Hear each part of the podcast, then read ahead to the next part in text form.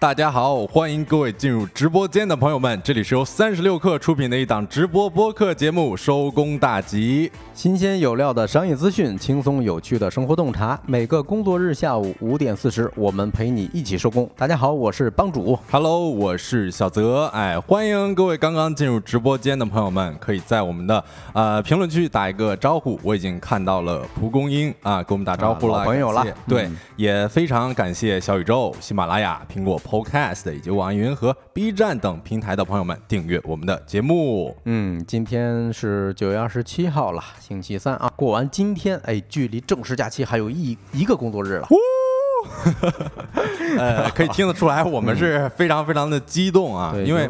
其实，在上播之前，我还在跟帮主讨论说，你说这个假期前一天会有多少人来听我们的节目啊？嗯，我觉得如果来的话，真的要给我们在呃在评论区打一个一啊！我看到往事随风已经说上班了，一一一啊，可以让我们看到大家在线啊！非常感谢大家能够在这个工作日最后一个工作哎倒数第二个工作日也能够陪伴我们。嗯，对，你看又来了一个新朋友啊，这个是两个冒号，这个我反正第一次见啊，两个冒号。这位朋友说人呢？啊，这个人家可能就是应该就是一个冒号啊，啊只不过显示的是两个冒号。嗯，呃，这个是 want to be 的点点点儿啊，也来了啊啊，感谢艾迪亚，感谢 XSYO，哦感谢两个冒号。哦，这两个嗯冒号。嗯哎，帮主今天是不是有一些比较奇特的观察？因为快放假了。哎呦，还真是啊，因为我最近都是骑自行车上班嘛，然后嗯今天早晨，哎，我竟然骑自行车也开始堵了。哎，我才意识到啊，就是真的已经到了放假的时候，就是现在路上很多都是开着车往城外走的啊，所以嗯大早起，尤其是我还要过呃东四环啊，一全程在堵。哎，是，这帮主现在是骑行上班，确实能够看到很多我们看不到的风景。不过我今天在坐公交车的时候，也是感觉，哎呀，好像确实是比往常要堵一些。但我觉得可能明天要好一点，因为这个大家该请假的都请假走完走完了啊、也不好说啊。啊。一般这个放假前，呃一两天以及放假的第一天、第二天，哎都是比较堵的。因为前两天呢可能是呃里头往外走啊，然后后两天呢外面的人又进来了，哦呀，你这说的跟围城似的。呃是不是很有哲理？对对对，哎，但是我在这个去今年春节的时候，我是发现就是临近春节那会儿就没那么堵了，因为人走都走光了，基本上。嗯啊，冒号说他就一个冒号，上午中奖了，所以关注一下子。嗯然后长安记前多多说正准备打车，一路飘红。哎，你这个溜得有点早啊，这位别让老板抓住啊。啊 对，然后你看冒号还挺诚实，说上午中奖了，所以关注一下子。好，那我就借着这个机会跟大家介绍一下吧。啊，收工大吉是三十六氪旗下一档全新的直播播客啊，微信的三十六个视频号，每天的下午五点四十就会开播啊。以后到了这个时间点呢，朋友们就知道了啊，意味着摸鱼时间到了，欢欢迎到时候跟我们来见面。对，有朋友说周末听不到我们的节目，感觉很孤独。那这一下可能要更孤独了，因为十一可能也听不到我们节目了。不过我们现在已经开通了小宇宙、苹果 Podcast 以及喜马拉雅，还有网易云、B 站等平台，欢迎大家关关注。然后应该明天或者说是什么时候就会放出我们的另外一期十一特别节目了。是的，是的，嗯，昨天的时候我们放了一期特别节目，然后呃周末的时候是吧，我们还有一期是关于小众目的地的，当然现在看啊，可能稍微有一点过时，不过哎，大家可以收藏一下，也许下一个节假日的时候就用得上了。嗯，非常非常有意思啊。然后，呃，哎呀，我真没想到啊，到才开播四分钟，已经有嗯七百多人场观了，太牛了，我觉得。哎，大家都是在路上堵着的吗？难道？嗯，那看看来是真的是今天啊，是下班的人比较多。是。那在今天的节目当中呢，我们会跟各位聊一聊花西子发疯，以及负债百万参加灵修课，还有一请假就羞耻这么一回事儿。嗯，最后还有我们的经典环节啊，今天吃点啥？一个帮大家解决今天吃什么的栏目。在正式开启这些话题之前呢，让我们用几分钟的时间进入今天的资讯罐头。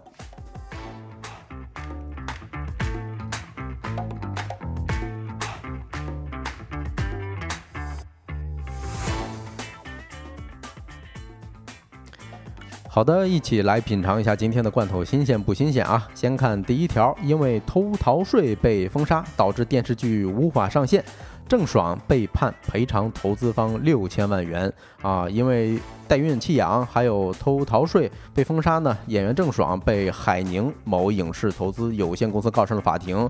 二十六号，记者从上海的法院发布的典型案例中获知了这起判决结果，郑爽被判退还服务费。三千零五十万元以及利息啊，并且赔偿六千万元。二零二零年七月的时候，郑爽因为代孕以及抚养争议被媒体曝光之后，呃，进入了当时的各大热搜。前前排啊，引发了社会舆列的强烈谴责。二一年八月份，上海市税务局又做出了行政处罚决定书，追缴郑爽税款，还有加收滞纳金，并处罚款合计二点九九亿元。我不知道大家还有没有印象啊？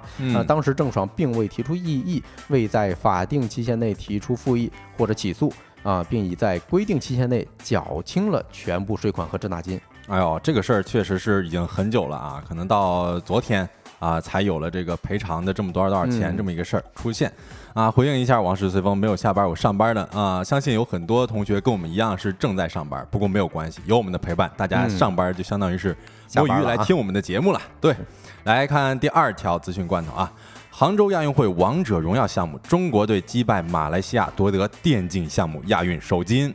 杭州亚运会电子项目首金二十六号晚于杭州电竞中心诞生。在王者荣耀亚运版本决赛当中，中国队以二比零战胜了马来西亚队，获得冠军。在杭州亚运会上呢，电子竞技首次作为正式比赛项目亮相，共设七个小项，分别为英雄联盟、王者荣耀亚运版本、和平精英亚运版本、DOTA 梦三国二以及街霸五和足球在线四。中国队在王者荣耀亚运版本这一项目上实力不足，赛前便被视为夺冠热门。啊，作为种子队呢，中国队直接进入了杭州亚运会王者荣耀亚运版本的项目八强。在四分之一决赛当中，中国队以二比零战胜缅甸队。半决赛当中呢，中国队迎战泰国队，同样以二比零获胜。在二十六号稍早结束的亚洲呃杭州亚运会王者荣耀亚运版本季军。战当中，泰国队以二比零击败越南队，获得铜牌。哎，这个还挺有意思的啊！我虽然知道很多人在玩王者荣耀，但是第一次看到说王者荣耀进入了电竞啊，进入了亚运会，嗯，这么一个非常传统的运动会啊。嗯，那看下一条消息，北京链家下调中介费，买卖双方各承担百分之一啊。作为北京二手房交易市场规模最大的企业，北京链家开始对所所这个。所收取的中介费呢，费率从，而且它这个收取方式，呃，都进行了改革啊，其中包括现行费率从二点七百分之二点七调整为百分之二，然后收取的方式呢，从买房人独自承担变为，哎，建议啊，建议。双方各承担一个点儿，让市场方面表态啊，中介费率的这个下调啊，有望加速二手房市场活跃度的提升；而从单边改为双边承担，则是买方市场形成后的自然选择。哎，有记者算了一笔账啊，以目前市场主流的刚需房源五百万一套为例，那购房成本会降低百这个八点五万元，下调幅度超过了百分之六十。嗯，来看第四则消息啊。呃，华东师大一硕士学位论文走红，研究他为什么换了导师。呃，九月二十三号，一名博主在社交网络平台分享的一篇硕士研究生论文，他为什么换了导师？这个他为什么换了导师是这篇论文的题目哈。论文小节标题中包括遭遇下马威、苍白、蜜月期、实习、风波节、相识的尴尬以及我当时真的特别傻等等。呃，该分享获得过万点赞，涉及的论文随之受到关注。不知道在座的各位有没有关注到啊？反正我是昨天晚上，昨天看到这一篇消息，我就立马去知网上下了这么一篇论文，还没来得及仔细研读。在九月二十五号的时候呢，记者在中国知网查询到了这篇名为《他为什么换了导师：一项导师生呃导生关系的案例研究》的论文。论文显示，作者为华东师范大学教育学相关专业二零一四级的学生。该论文为硕士研究生学位论文，于二零一七年完成。红星新闻记者从华东师范大学教育学系两位硕士毕业生处获悉，该论文作者确实曾在华东师大教育学系就读研究生。论文中，作者以访谈方式对话还原分析了一起某高校研究生换导师事件，主要访谈对象为更换导师的同学。这名同学提到自己被调剂分配至一名导师门下，数次与该导师发生矛盾。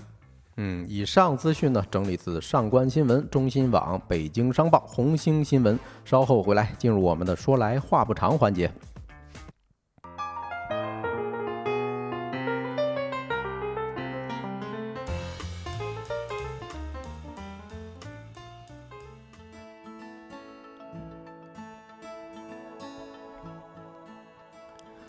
欢迎回来，来到了我们的说来话不长环节啊！我看到哇，现在居然有一百二十多人在线，感觉大家好像现在确实是无心工作了哈啊！是，嗯，那我们就正式的进入到说来话不长环节的第一个话题，我们今天讲一讲。昨天下午发疯了的花西子，好像路人缘变得更差了啊！哎，真是啊！每当我以为花西子这事儿要过去的时候，他总得整点幺蛾子啊！哎，对，你看啊，就是此前，呃，我们先简单的介绍一下这件事儿，就是此前李佳琦在直播间的言论引起了大家的关注。他说，这个国货彩妆品牌花西子一支眉笔七十九元，一点不贵，哪里贵了是吧？嗯啊，引发了大家的广泛讨论。那之后呢？这个李佳琦道歉，再包括花西子发道歉公关稿等操作，基本上算是将这一系列呃事情告一段落了。但是呃，就像帮主刚才说的，就是原本以为这事儿不会再有更多新的内容了，但是没想到啊，昨天下午花西子官方微博的一通操作，就直接让我懵了，也引起了很多网友的热议。对对对，嗯，怎么说呢？就是前一段时间我们其实找了一个公关专家呀，讲过这件事儿啊。其实人家出的建议有一条就是，你是花西子，在第一时间你闭嘴，这事也就过去了。对你默不 作声是吧？大家不会怎么着你，但是你非得出来呃说这么一嘴，然后再道个歉，那道歉公关稿写的跟什么一样是吧？是啊，就就反正大家觉得这一系列的操作还是。哎，花样百出，是的。然后再介绍一下昨天的这个事儿啊啊，我呃，昨天是九月二十六号，就是花西子在下午大概是四点多五点的时候发文说，我花西子六岁半有一个梦想，做一个立足本土、走向世界的高端品牌。同时呢，在这个评论区回复了相关的争议，相当于是。就是我们点开他这条微博，可以看到下边几乎是十几条，全部都是他自己发的，呃，感觉是跟就是有网友评论说跟控评一样哦，对。不过可能发布了没一段时间，这个花西子这个评论区就翻车了，有网友直接表示说这是发疯文学，还有人直指说花西子偷换概念。哎，真是啊！你说这个他这句话说的吧，还挺傲娇，关键他还说的没头没脑的。哎，对，我不知道大家有没有关注这个事件啊？如果关注这个事件的话，也可以在我们评论区发表一下咱们自己的看法啊。我先给大家讲一下这个有一些我看到的网友的一些呃看法啊。你看，有一些网友他认为说，呃，暂时认为这是一个有点极端的品牌。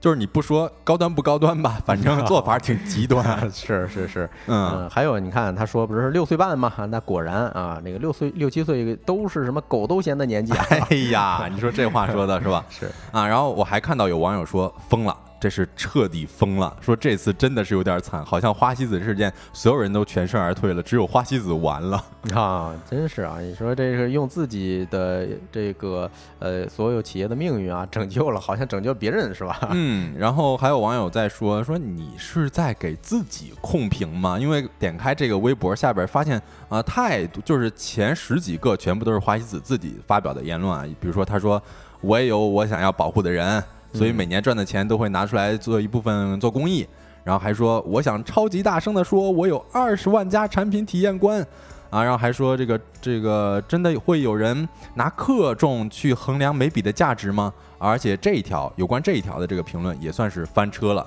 就有人觉得他这是偷换概念嘛？是的，是的。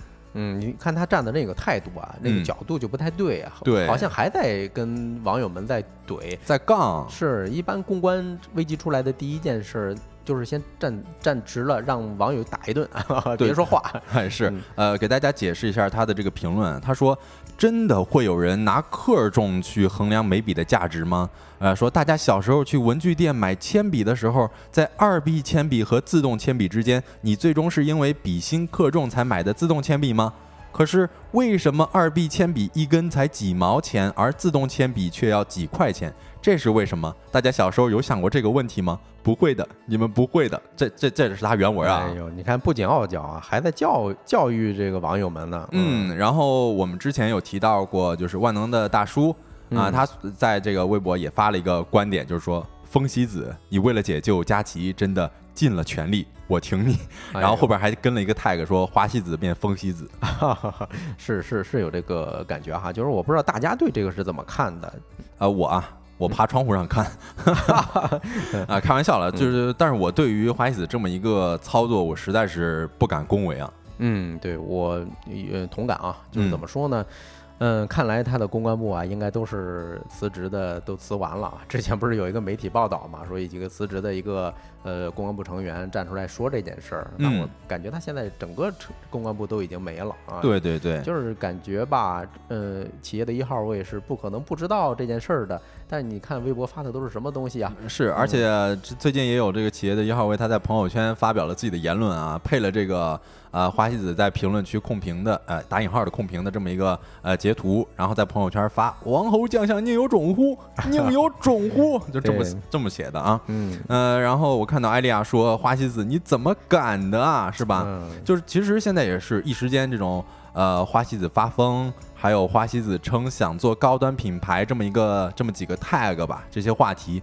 纷纷是霸榜了热搜，就嗯评论区几乎呈现的是一边倒的态势。嗯，我就感觉现在好像花西子的路人缘要在这一次败光了。对发疯和控评当中都败光了。对，其实嗯，大家有没有想过啊？就为什么花西子的发疯文学为什么适得其反啊？哎，对，其实最近这这一段时间吧，其实发疯文学挺火的啊、嗯但是花西子的这一次却感觉是万人嫌的这种感觉啊。哦，就我总结了几点，就首先我是觉得他这个嗯时机不太对。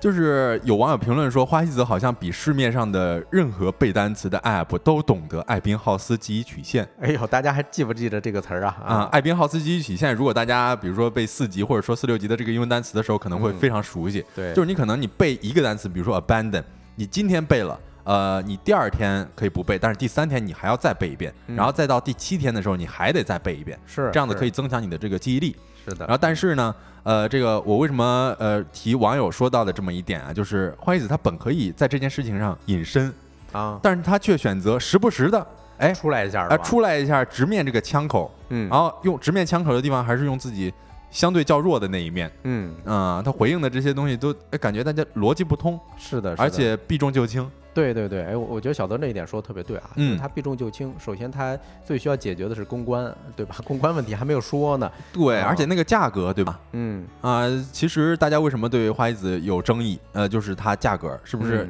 呃，当时说，呃，一克花西子的这个眉笔的这个价格九是吧？啊、都要比啊超过那个黄金要重了。是的，是的，嗯，嗯，然后你呃很多网友在这次的评论区当中说：“你先不砍价，你在这儿发什么疯啊 对对对，而且他这件事儿做的还有一点儿，我感觉就是他明显搞错对象了嘛，对？”吧？嗯你说以前咱们观察到的比较好的正面的发疯文学的案例啊，嗯人家都是在做品宣，呃那时候大家其实有很多粉丝是维护人家的，对吧？但是现在呢，嗯、网友对你都没有好感了，你还这么傲娇的去 这种、呃怎么说撒娇或对对者发疯？对，我我其实我我觉得帮主说的这一点特别对，因为我看到了一个网友他发的一个评论，我觉得非常经典。他说，呃，花西子撒娇或者说是发疯的对象搞错了，因为我们都知道，其实你对一个人撒娇或者说是对一个人，呃，我们打引号的发疯，一定要是确定听的人是对自己有好感的，你得嗯知道人家对你是什么态度，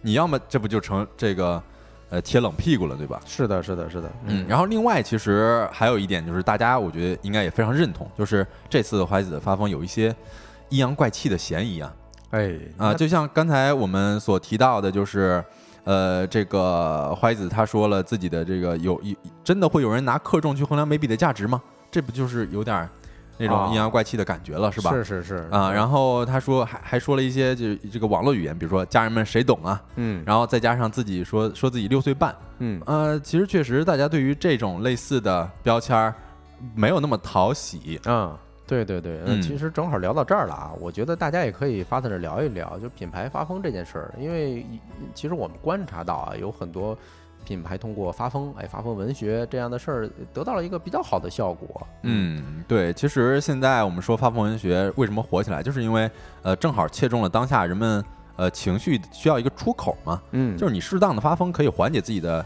紧绷啊、焦虑啊、不安等各种情绪，嗯。尤其可能从去年年末，嗯哈哈，至今啊发疯，我觉得都已经变成一个褒义词了。哎，没错啊，嗯，然后现在很多这个年轻人正在呃用发疯来袒露自己情绪，对，然后而且现在借着这股势头呢，很多品牌也开始了这个发疯文学哦，啊，你看，就像我们公屏上的这图片儿啊，乐乐茶的这么一个一泉新品，然后再到右边的这个瑞幸咖啡的这个早八发疯文案啊啊，已经是嗯、这个很多越来越多的这个品牌都开始了这种发疯的情绪营销。嗯、再举一个非常经典的例子，比如说肯德基疯狂星期四的文案。哎，对，是吧？这演变了无数个版本，你可能在前面都看小说呢，期待着结局呢，没想到结局是 vivo 五十。VO 五十，你看这嗯个网友也很喜欢玩这样的梗哈，都已嗯经成为一种共创的这么一个呃趋势了。对，其实这种趋势就透露着发疯这一情绪营销的可行性嗯啊。然后我在网上注意到树鹰网，它其实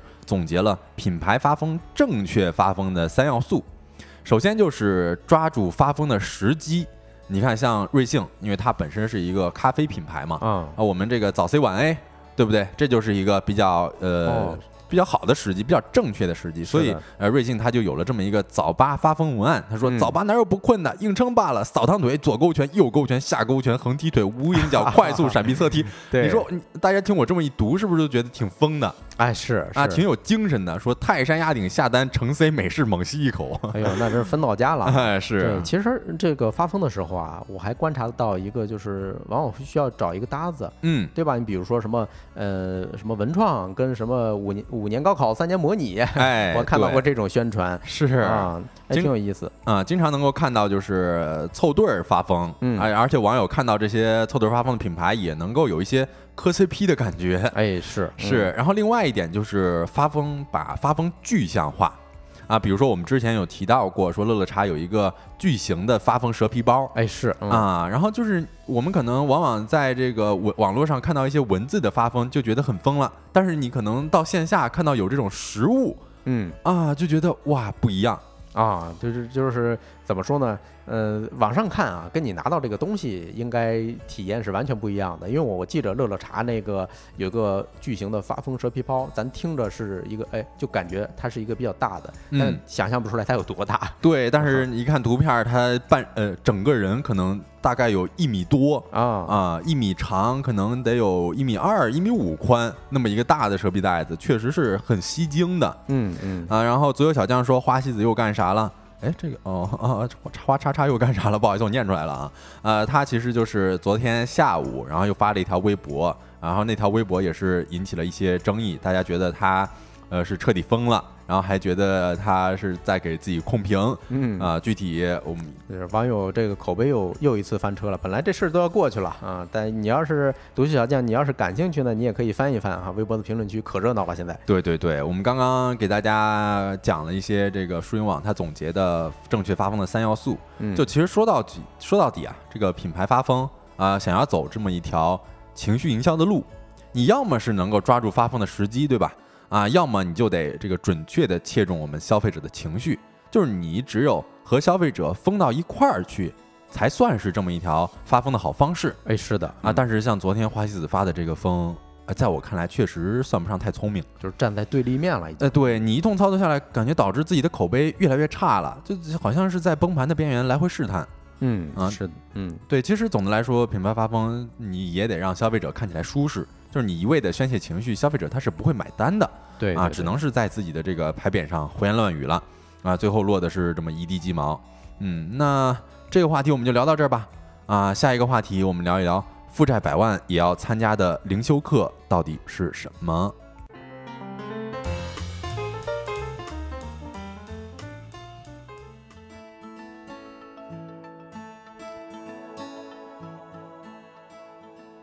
Hello，各位，啊，这个话题呢，我们来聊一聊这两天特别火的一件事儿啊，就是《新周刊》他写了一篇文章啊，题目叫“加入灵修之后，哎，他们从裸辞到负债百万”。就是灵修这个东西本身，我们查资料的时候啊，就感觉是一个比较小众的词儿啊。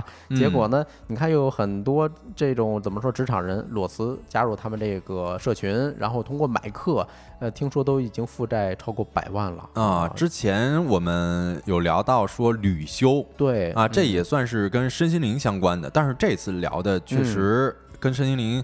他又进阶到另外一个事儿了，就是你去花钱，对，引起怎么说呢？挑战到大家心里的一些不适了，只能这么说，那我只能这么实诚的说哈。对，对他大概讲的是什么事儿呢？就是一个名为“学霸猫”的这么一个身心灵导师啊，通过社群运营啊，还有卖课等方式宣传一种叫“零极限”的一个心灵疗程理疗的方法。嗯，啊，他讲什么？倡导通过感恩啊、忏悔呀，去释放内心的一些不良的情绪。从而得到一些治愈，哎，我感觉这还算是比较正常。哎，没错，就是。但但是，嗯，咱们只看这个的话，会感觉到啊，它就像普通的一个灵修啊，还行是吧？还行，嗯嗯。但是我跟大家分享一些文章的一些细节啊，你听一听，看看还是不是那味儿。好，嗯，就是第一个，他举到了一个叫柚子这个一个采访对象啊，他就是一个体制内的吧，啊，但是还没有拿到编制，就是毫无预兆的就从那个干了三年的岗位就离职了啊，然后带着全部的积蓄四千多块钱吧。然后去西那个成都啊，一个疗愈酒店去朝圣这个学霸猫啊啊，这个酒店多贵呢？光房费就四千多块钱，哎呦，就超过他身这个全部身家了。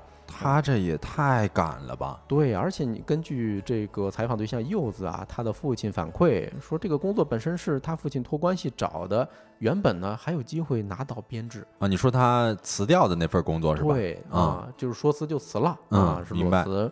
对，还有一个例子，我觉得特别有代表性啊，就是学霸猫，就是这个。导师哈，嗯，他经常带着社群里的嗯成员去逛商场，还买名牌，住五星级酒店，哎等等，呃，人家怎么说呢？最夸张的一个社群成员，一天内啊就刷卡。就是消费了十万元，这么奢侈吗？啊，对，一件五万块钱的大衣，再加一个五五万块钱的包，天哪，不止这个啊！他这到底是这个治愈心灵，还是 就是让你花钱的，是吧？对啊，还是让我们肉疼啊？对，反正一年时间，这个成员大概花了四五十万。哦呦，据说还不是他花的，还是不是最高的啊？对，另外一个啊，就是嗯，怎么说呢？一个呃，我觉得这个例子特别逗，就是二二年的时候，一个上海的大厂的一个工这个女生，嗯，去听线下课的时候啊，每天哎跟着学霸猫去逛什么名名牌的这种店啊，然后她想买一块表，然后呢，学霸猫直接就劝她买一个几十万的啊，买一块几十万，他还说啊，这表你必须买，因为你戴手上，你就跟别的产品经理。讲开发需求的时候就有底气了，哎呦，我感觉他这有点儿精神控制那感觉了。哎，是的，是的。我看到 X S Y U 说新型 Z P 是吧？嗯，我我懂你想说啥。然后也也非常感谢永恒给我们送出来的粉丝牌。哎，感谢，很久没见大家给 给我们送粉丝牌了，感觉很激动，所以感谢一下。嗯，正好聊到这儿了，那大家觉得灵修是什么呀？啊，其实很小众的一个词儿。呃，我觉得灵修它既然跟这个灵魂的灵哈，既然跟身心灵有关，那肯定是要修炼自己的身心，让自己感觉很。安静或者说是很祥和，哎，没错啊。其实灵修本身是一个比较小众的词儿，它原本呢就是基督教的一个比较非主流的修炼方式吧。嗯啊，也是诞生在西方啊。呃，人家一开始就是说想搞那些比较纯粹的、没有外界干扰的这种静心观想，什么上帝的爱这种，其实很纯粹啊。一开始宗教的话，嗯然后到了现代社会呢，因为工业社会发展嘛，对大家的心灵的冲击啊是越来越大。呃，然后西方个人意识它觉醒的比较。比较早，你比如说，嗯，像六七十年代的时候，嗯，美国的嬉皮士，对吧？横行，那是就是当时大家心灵的一种失衡。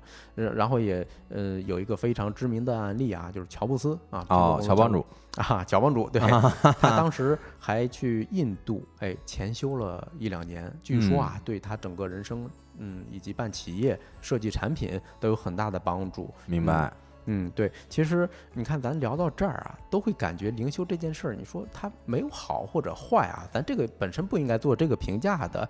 但是呢，嗯，在学霸猫的社群，就是根据新周刊的报道，嗯，大家好像是直接奔着财富欲望去了。哎呀，我就感觉他们那个消费欲望极其的强烈。就刚刚帮主所举的那个例子，说社群成员一天之内刷了十万块，对啊，还有这个一年左右时间就花了四五十万。是啊，哎呦天哪！那比如说你本身嗯有一个采访对象，他的收入并不高啊，但是呢，他通过借贷这种方式去住豪华酒店。还有去租房，哎，等等，因为在嗯学霸猫的这个理论体系中的氪金啊、负债啊，这是好事儿，就是钱越花越有。这什么意思啊？对他的意思就是说，钱要流动起来，哎，等等，你这个钱你不花，他可能就永远挣不着了。你反而越花，钱来的越多啊。如果你比如说你买东西，你要是看一看它标价。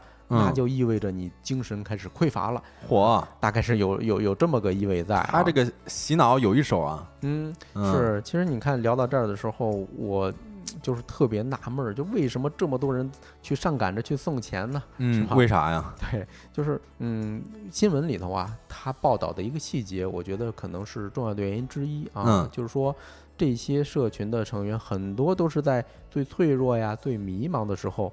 给加到了这个社群哦，我感觉类比一下，就是比如说，呃，咱们在失恋的时候，嗯，呃，可能渣男就是趁虚而入。是的，嗯，对，比如说，呃，其中有一个成员，他就是互联网从业者嘛，嗯啊，因为前几年大行情不好，裁员了，被裁员了，对，所以他直接。打破了他过去信奉的那种，哎，我努力就能改变，就能获得金钱，哎，这种价值观。互联网嘛，哎呀，哎呀，就楼起楼塌的很快啊。是，对。但是呢，他加入加入这个社群之后，他哎，突然感觉眼前一亮，就是这种感觉。而且小泽刚才提到了一个非常重要的原因啊，就是那个例子说，哎，有可能是。碰见这个亲密关系方面的问题了哦，确实啊，因为第二点的原因呢，就是根据另外一个媒体蓝鲸财经它的报道哈，嗯嗯嗯，就是说零极限，哎，学霸猫主打的这个理论呢，主要是应用于财富呀、婚恋呀、健康啊三大问题。哦，那你说在这三点上，大家都非常舍得花钱，非常舍得花钱。对啊，呃，他有多挣钱呢？因为我也看了一下他的这个价目是吧？对，知识星球，嗯啊，你想进这个群组呢，是九百九十九元起，你才能加，他加这个群组，进个群都得九百九十九，都得一千块。对，而且外显的这个组的成员已经超过了三千三百人了。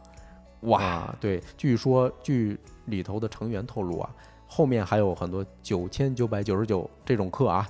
呃，在等着你呢。嗯哦，我天哪！对，所以嗯，记者算一笔账，很简单啊，就是一加减乘除呗，对吧？在这光卖课，学霸猫保守收入就四千万左右了。哎呦，他这个真赚的盆满钵满啊！对，呃，特别牛的一点啊，呃，当然打引号啊，呃，他还在这个社群线下的这一块儿，也是一个非常非常大的头啊，因为他们怎么说呢？有一点形成了一个涛学。什么意思啊？掏学哪个掏啊？掏钱的掏，掏钱的掏，掏钱学。是的，嗯，打个呃，举个例子，大家就知道了啊。比如说学霸猫，他在社群中发起一些这个给他打钱的活动，嗯，哎，来破除成员对于金钱匮乏的这种幻觉。啥玩意儿啊？听起来就是很难理解的那些事儿啊。但是呢，嗯，群成员非常玩的不亦乐乎是吗？非常吃这一套。哎，比如说有人打了一万了。那学霸猫说：“那我要十倍，然后你再给他打十万。”哇，这什么呀？这什么呀？我天哪！就是挣钱，没想到吧？这么如此快啊！这个我都感觉他们的学员是不是已经被洗脑、被控制了？哎，就陷入到这种消费主义的漩涡里边，根本就自己起不来了都。对，你看这个就聊到它的本质了。就学霸猫，它这个社群呢？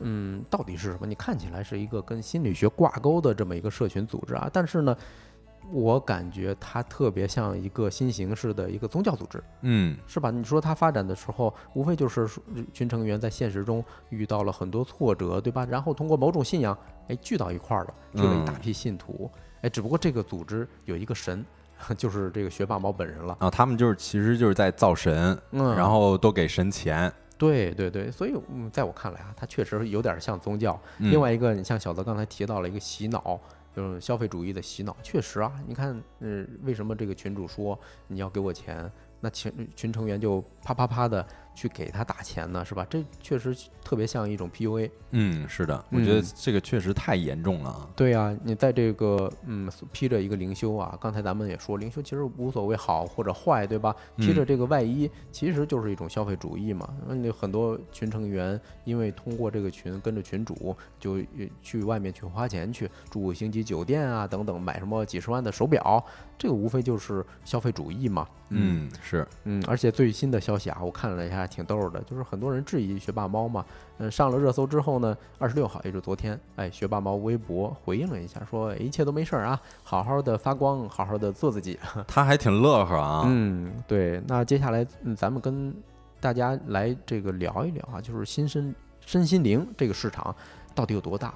但是呢，也有很多需要警惕的点儿。是这个身心灵市场肯定是很大的，我觉得现嗯在咱们中国人很多都很这个在职场上压力都很大。哎你就比如说有一个数据啊，就是同济大学的公共卫生学院那调查数据显示，呃，中国超百分之七十的职场人都感到压力很大，其中哎近百分之五十的人都表示说经常会感到焦虑。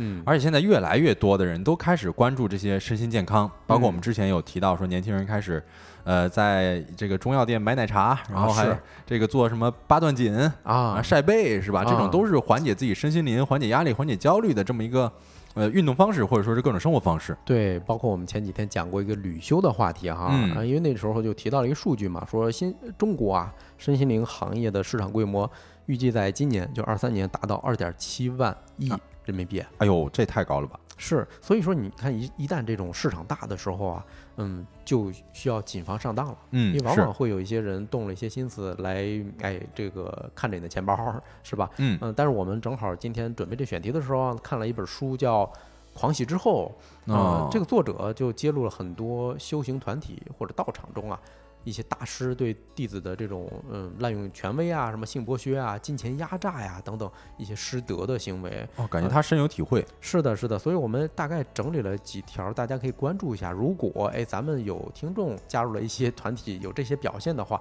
哎你一定要警醒，一定要给自己怎么说呢？嗯，敲响一个警钟。哎，第一个就是所谓的权力的滥用哈，嗯，因为你一个团体中，尤其这种所谓的带点宗教性质的团体中，老师的意见往往是就是圣旨嘛，对吧？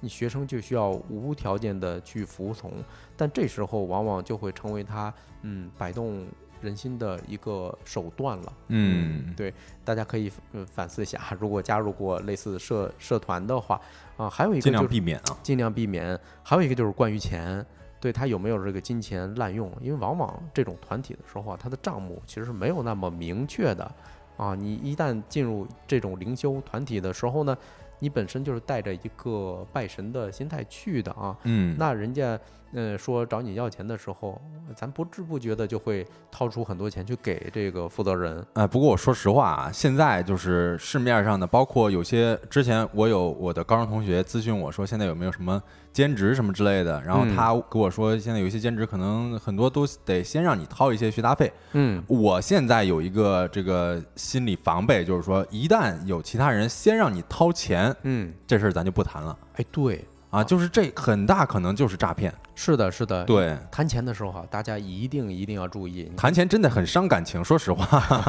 对要不电信诈骗是吧？这么，这么火呢？为什么他愿意干这样的事？是吧？是的，嗯，对，其他的一些，比如说啊，这个宗教的大师对弟子的什么滥用权、呃这个性剥削啊等等，哎，咱就不展开讲了，因为那个东西啊太明显了啊。嗯嗯，其实聊到这儿呢，就是我们也不是说反对所有的身心灵啊、灵修课程啊，毕竟市场这么大，对吧？而且有有一些比较验证的问肯定有非常合规的。是，比如冥想，嗯、什么旅修，也许都有嗯不错的效果，嗯呃但是呢，有一些课程啊，真是它可能是嗯包裹着灵修这种外衣的消费主义，对吧？你如果一定要警惕。是超出你消费能力的时候，那你问一问这件事到底值不值得参加？嗯，那这个话题咱们就聊到这儿啊。下一个话题我们跟大家来探讨一下，就是为什么现在年轻人一请假就羞耻呢？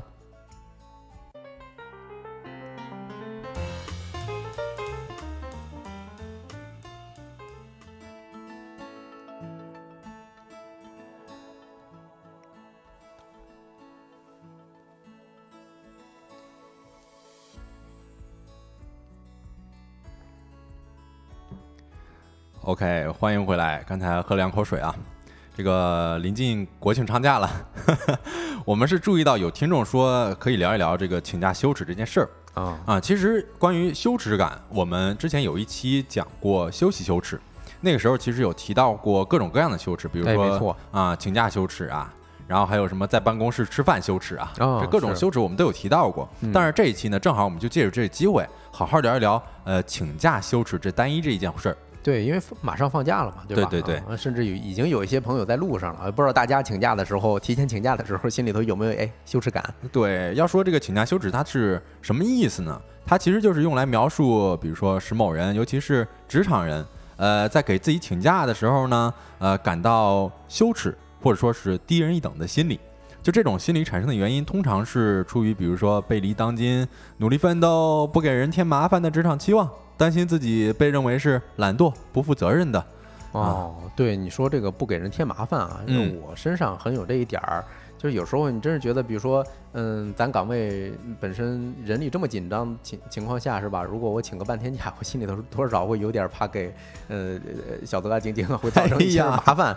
嗯，嗯，是，那正好也借着问一下大家，大家觉得自己有这个请假羞耻吗？如果觉得自己有的话，可以在公屏上打个一；如果觉得自己一点没有，我完全可以 handle 住这个呃 hold 住这个请假这么一事儿，就打个二哦，啊。反正我觉得我应该是算是有请假羞耻的是吧？啊。对，嗯就是很多时候可能自己想请假，哎呀，都会一拖再拖，哈哈嗯 但是自己心里面又觉得你早说早解脱，但这种两种之间复杂的心情就会有些内耗。就是老说不出口对，话是吧？嗯，但是现在我觉得我可能还好，就是你保摆摆正这个姿态很重要。啊，对，然后就是刚帮主说了，相信帮主可能也是有一些这个嗯请假羞耻的哈。嗯对，然后我也发现了，就是在网络上有一些媒体，他就这个“你有请假羞耻吗”这么一个话题发起了这么一个网络的投票，啊，显示有近四万人的回答当中，有一点八万人选择说有，一请假就焦虑，哎呦，这办成了。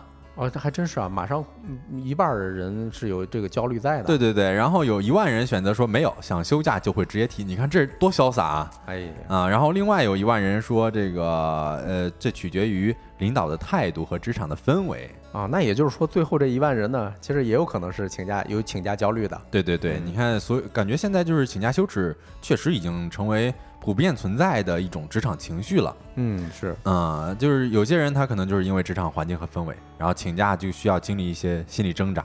啊，你看，你要么就是这个怕扣工资，或者说是要么怕领导不高兴嗯啊，或者说像帮主任一样怕这个交接班儿比较困难什么之类的。是的，是的，嗯，对，然后呃，大家也可以在公屏上讨论一下，就是大家如果有请假羞耻啊，是出于什么原因呢？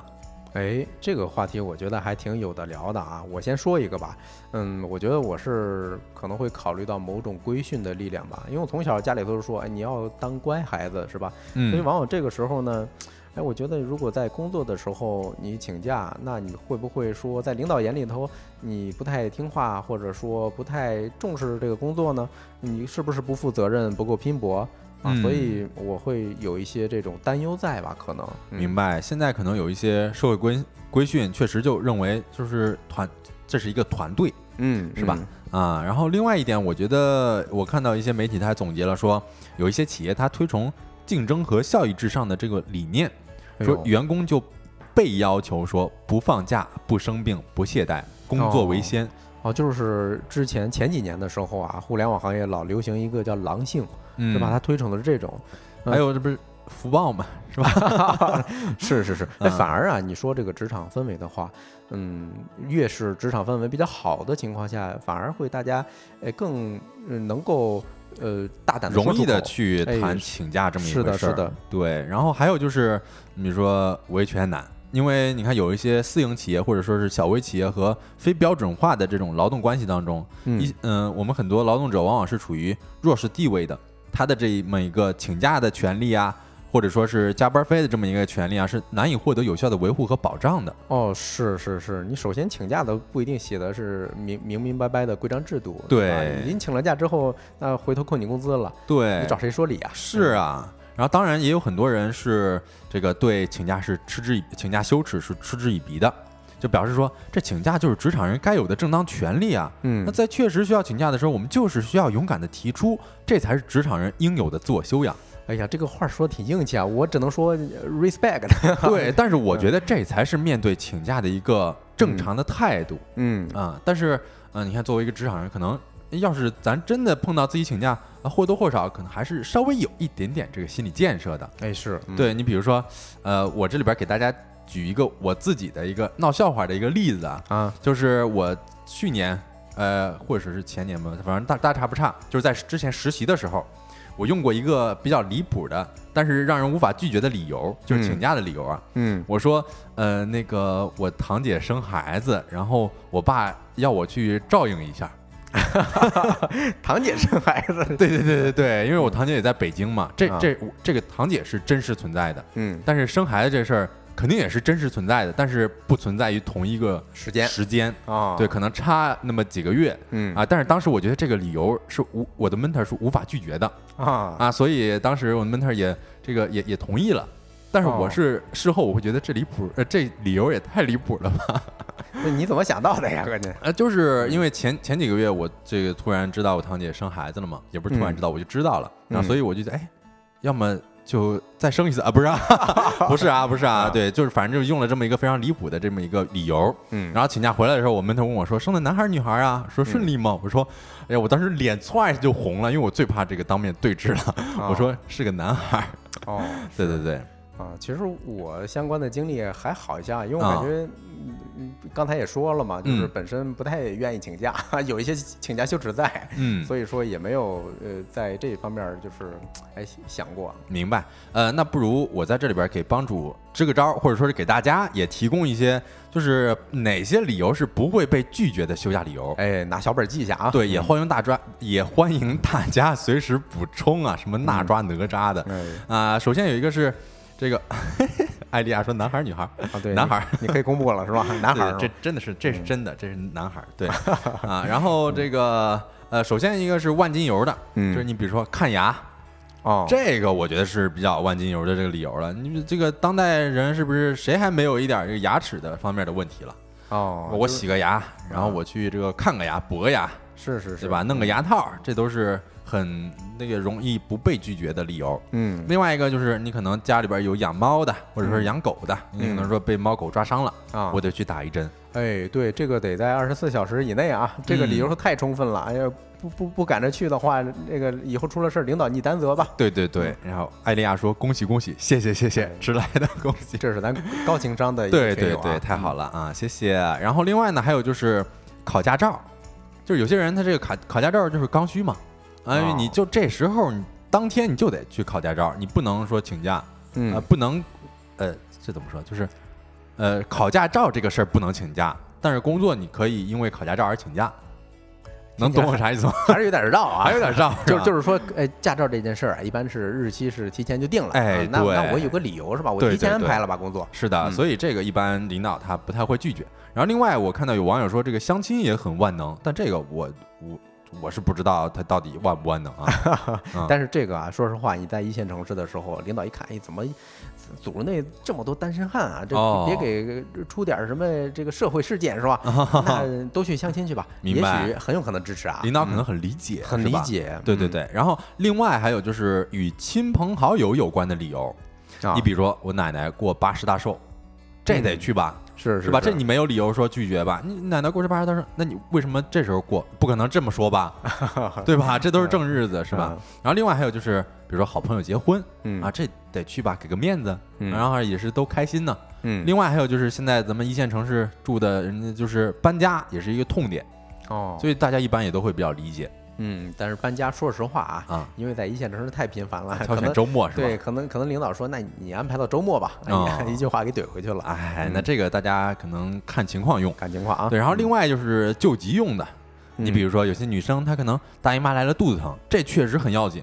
哦，对，这个啊没没得说，对对对，然后另外就是可能拉肚子，但这个剂量可能是小学生的惯用剂量了，不知道现在还管不管用啊？啊，这现在应该会更管用一些啊，因为小学生那个老师一看就是撒谎的。哦，哎，职场的话，那总不大家肠胃都不太好是对，吧？只要不是流水线上上的工人，呃嗯应该还好。嗯，嗯，明白。对，这这也是给大家这个提供了一些可能不那么会被拒绝的这个请假的理由啊。嗯，但其实说到底，我们今天聊这个请假羞耻，并不是说想要给大家支一些怪招儿，而是说希望给大家呃正视请假这么一个正常的需求，就是我们以后可以不用为了请假编理由而焦虑，也不用为了因为想要请假而感到羞耻了。嗯就我们的主张就是鼓励大家多为自己着想。你看，就像我们在公屏上，这其实是一个日剧的这个截图啊，它叫呃我到点儿下班儿这么一个日剧，这里边说别为了公司而活，自己开心最重要。就是我们鼓励的是这么一个观点。嗯，好，那这个话题我们就聊到这儿，接下来就进入到我们的说来话不长环节。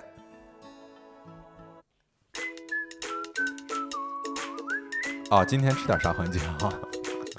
说错了。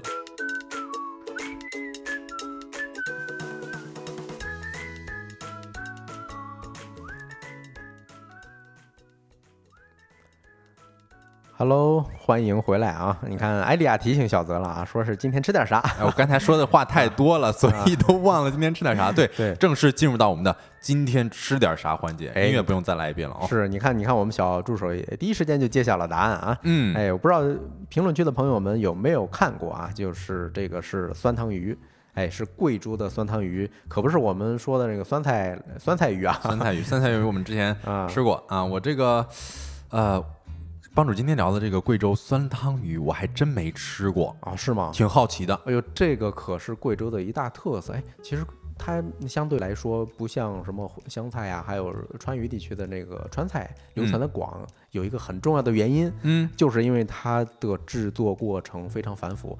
比如说啊，它的酸汤是发酵出来的，跟那个酸菜鱼的可不一样。酸菜鱼那个应该是老坛酸菜炖出来的，是吧？是它这个发酵出来了，我觉得挺牛的。对，而且这个呃发酵工艺呢，呃，往往是离不开贵州当地的呃气候。嗯，啊，你离了贵州的气候，相当于说你只能通过一些呃中央厨房啊这种方式，呃，才能够更方便的发酵出来这些东西了。嗯，哎而且在我的印象当中，贵州那边吃酸的是比较多的。哎，没错，贵州有一个说法啊叫嗯“三天不吃酸，走路打窜窜哦，”，就是你可想 而知。很形象。啊、就那之前咱们不是内部啊讨论过一期关于辣椒的嘛？嗯啊，就几个地区的吃辣的地区啊，它是有很风味不一样。风味不一样嗯，啊。比如说川渝那边是麻辣，对对吧？然后那个湖南啊、江西啊是香辣啊，不，湖南是香辣，啊江西是纯辣。啊，纯辣啊，就都挺辣的。对对对，只有云贵地区啊，他喜欢吃酸辣的。嗯啊，那今天我们讲一讲哈、就是贵州就是几乎万物可酸。那为什么我们挑出来酸汤鱼了呢？嗯啊，因为酸汤鱼啊，可以说是贵州呃前菜的一张美食名片啊。对我们刚才说了半天酸汤，其实这个酸汤就是这一道酸汤鱼的灵魂。嗯，发酵出来的嘛，刚对，才说发。酵出来的。嗯，你看啊，这个贵州呃呃凯里苗族地区，它那边的酸汤就非常非常出名啊，因为那边儿有怎么说呢，就是嗯一种野果子。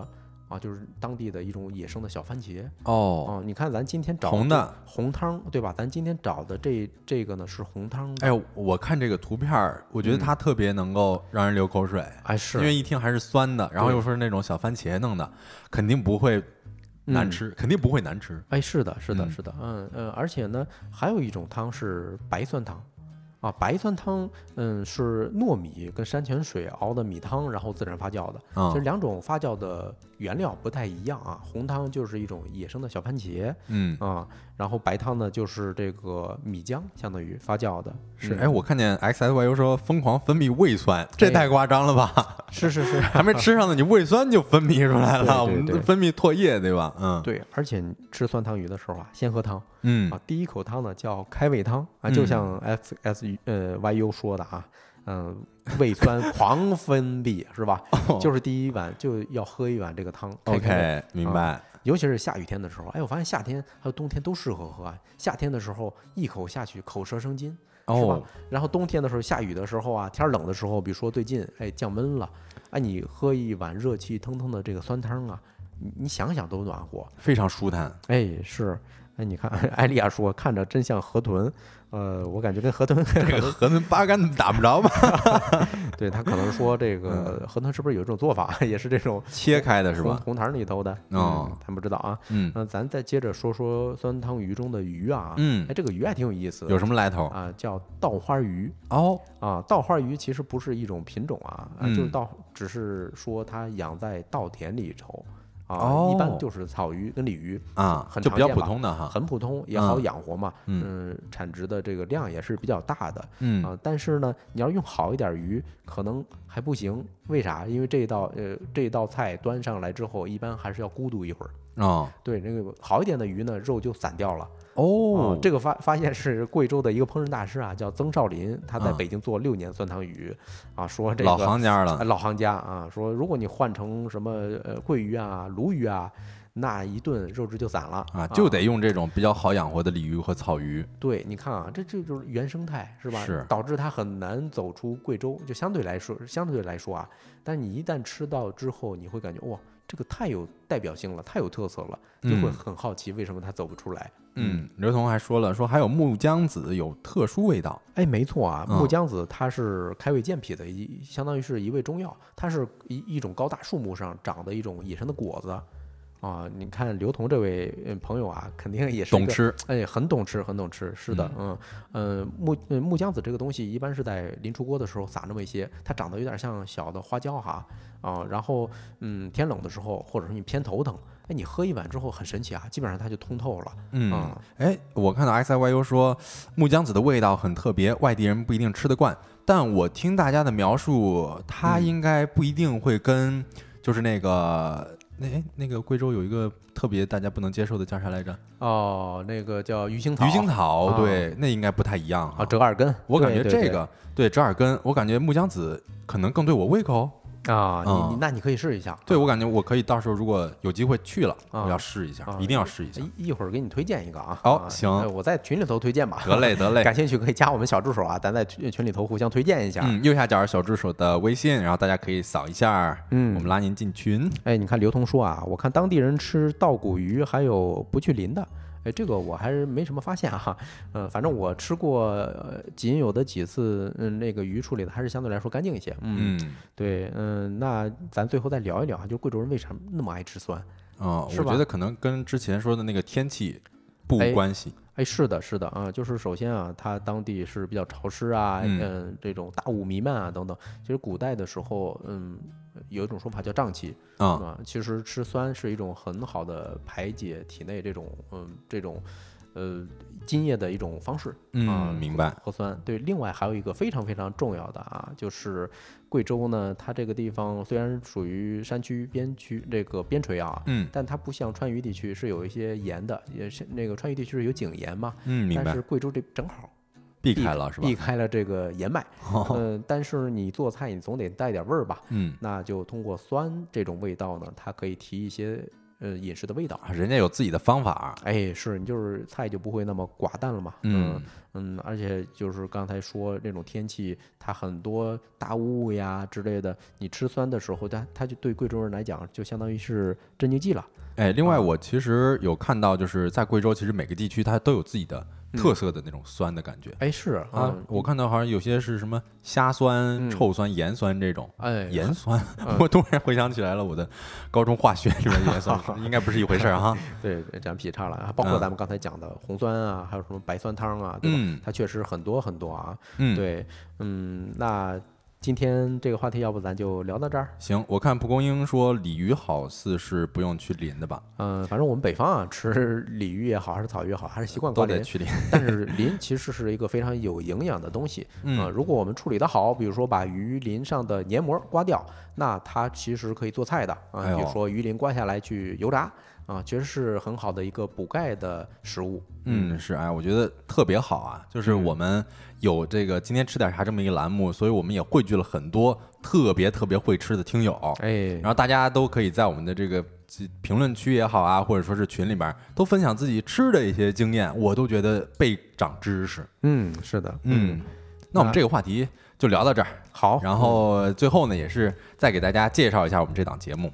收工大吉呢是一档在每个工作日的下班时间，就是五点四十开播的这么一档直播播客啊。这里边有新鲜有料的商业资讯，以及轻松有趣的生活洞察。对，那那以上就是今天的全部内容了。嗯，大家。嗯，该下班的下班是吧？对，明天嗯就是节前的最后一个工作日了，大家再坚持一下。嗯，对，嗯，然后别忘了啊，明天我们还有一期特别策划节目，哎，会给大家在群中第一时间同步。